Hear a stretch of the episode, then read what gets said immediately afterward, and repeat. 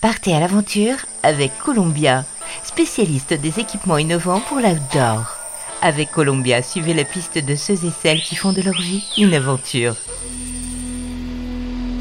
Hola les évadés. Depuis le 31 mars dernier, Claude Cazès, 39 ans, marche seul. Une marche de plus de 6000 km le long du Nil, du Burundi à l'Égypte. Un défi de taille pour ce père de deux enfants de 6 et 9 ans habitués à partir à l'aventure. Installé à Béziers, cet ancien de la Marine nationale, passé par la case légionnaire, il était officier des mineurs pendant 3 ans, a travaillé par la suite sur des plateformes pétrolières à travers le monde et a depuis fait un choix de vie, celui de l'évasion. Ce monde-là, en fait, je l'ai vraiment découvert euh, vraiment très très tard. J'étais pas du tout euh, dans ce, dans ce monde-là, mais j'étais déjà très tôt euh, un aventurier. Je vais pas te dire que je rêvais de partir au bout du monde à 6 ans. Par contre, ce qui est sûr, c'est que j'avais toujours ce besoin en fait de sortir de chez moi, d'aller ailleurs. Au cours de son périple, débuté directement à la source du Nil, puis passant par le Rwanda, la Tanzanie, l'Ouganda, le Soudan du Sud, le Soudan et pour finir l'Égypte, Claude distribue des médicaments aux populations par le biais de petites ONG locales, tout en déjouant les tracasseries administratives, sans oublier d'éviter les crocos et autres hypogloutons. Quand je franchis la frontière ougandaise, en fait, je me rends compte sur mon GPS que je suis à à peine une trentaine de kilomètres du lac Victoria. Et à ce moment-là, je me dis, bon, je vais me diriger vers le lac, ça sera plus facile en fait de suivre ce contour et je serai proche de, villages et villes. Et euh, je tombe donc euh, nez à nez à, peine un kilomètre après le début de ma marche avec des, des marécages. Je ne sais pas s'il y a des crocodiles dans ces marécages, je ne sais pas s'il y a des serpents, je n'ai aucune information. Donc je décide quand même de traverser donc ce marécage. Sauf que j'étais loin de me douter en fait que ce marécage était pas plat, euh, je le voyais pas par, par rapport à l'eau qui m'arrivait jusqu'au genou. Mon sac, heureusement, était sur roue, donc un tout petit peu surélevé et surtout, heureusement, étanche. Et là, en fait, je trouve sur mon chemin, en fait, ma première source de, nourriture, euh, qui est donc un serpent mort.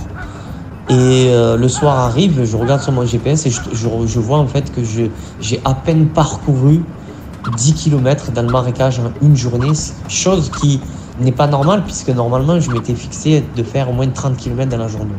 J'installe mon bivouac et euh, je fais un petit feu, je prépare le, serpent et je décide de le faire cramer pour essayer de tuer toutes les bactéries possibles et inimaginables, en, bien sûr en le coupant un peu plus loin que la tête pour éviter d'avoir du venin euh, dans, dans, ma nourriture. Je trouve ça bien évidemment dégoûtant puisque euh, un serpent cramé c'est dégueulasse.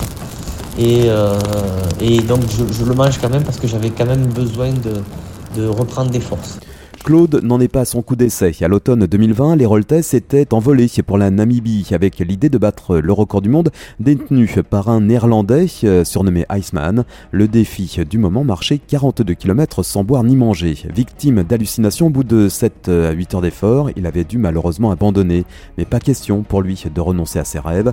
Il faut dire que dès son plus jeune âge, Claude a toujours eu envie de découvrir le monde en marchant. J'avais des copains qui faisaient du stop et moi, je leur disais, euh, non, les gars, on perd du temps. Euh, allez, venez, on marche. Si j'avais des collègues qui, seraient à côté de moi, ils te diraient que Claude a toujours été le marcheur fou, entre guillemets. Euh, et ça va me suivre par la suite. Parce que je voulais toujours marcher pour aller quelque part. Voilà. Fan d'arts martiaux, cet ancien boxeur taille a effectué sa première expédition à 19 ans. Loin du côté extrême qu'il recherche aujourd'hui, il s'était envolé à l'époque pour la Chine afin de découvrir le kung-fu.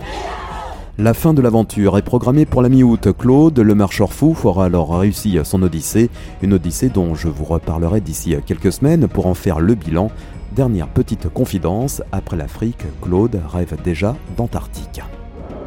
Columbia accompagne les aventuriers depuis plus de 80 ans. Chaussures, vestes, équipements, accessoires.